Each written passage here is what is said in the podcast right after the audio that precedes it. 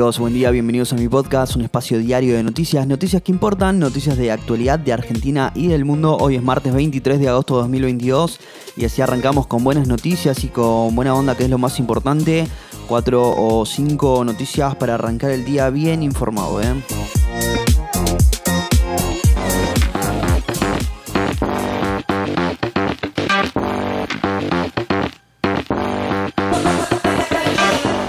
Siguen las repercusiones por el pedido de prisión a Cristina Kirchner, quien hoy hará su defensa a través de las redes sociales. Mientras tanto, el gobierno acordó con los laboratorios retrotraer el precio de varios medicamentos y el Consejo del Salario definió un nuevo haber mínimo.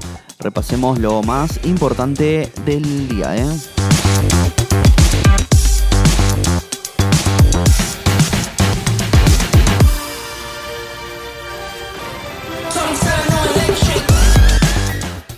Cristina Fernández de Kirchner hará hoy su descargo en redes luego de, que el tribunal le negara ampliar su declaración. La vicepresidenta anticipó anoche en un hilo de Twitter que se expresará hoy en respuesta a las acusaciones del fiscal Diego Luciani, quien pidió que se la condenara a 12 años de cárcel y la inhabilitación perpetua para ejercer cargos públicos.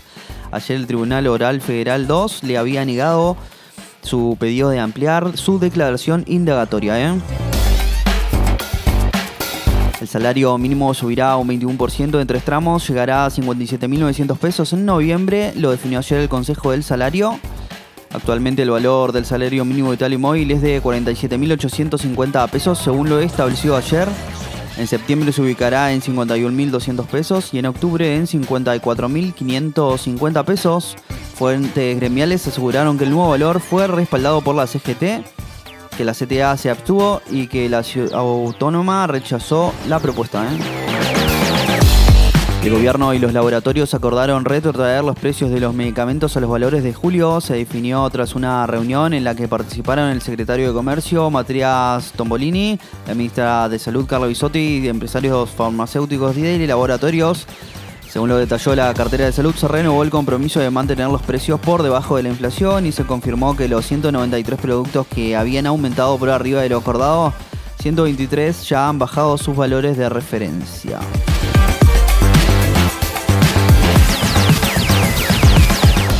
Ministerio de Transporte convocó a las empresas de colectivos para destrabar la medida de fuerza. Anoche otra vez no hubo servicios en el AMBA y para hoy se espera una nueva jornada de frecuencias reducidas. A las 11 el Ejecutivo recibirá a las empresas que reclaman atrasos en los subsidios. ¿eh? Incendios en el Delta suman recursos para combatir nuevos focos y se espera que el humo vuelva a llegar al AMBA. Esta semana, el Ministerio de Medio Ambiente y Desarrollo Sustentable de la Nación informó que sumaban ya 13 las aeronaves abocadas al combate de los incendios. ¿eh?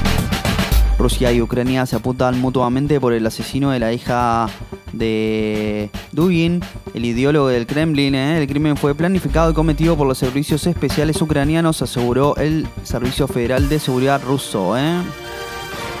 San Lorenzo se llevó la victoria ante Racing en un emotivo clásico de Avellaneda. Se impuso por 2 a 1. El local terminó con 9 jugadores por las expulsiones de Chancalay y Segali. ¿eh? Méndez y Bombergar marcaron para San Lorenzo y Copetti convirtió el empate parcial. ¿eh?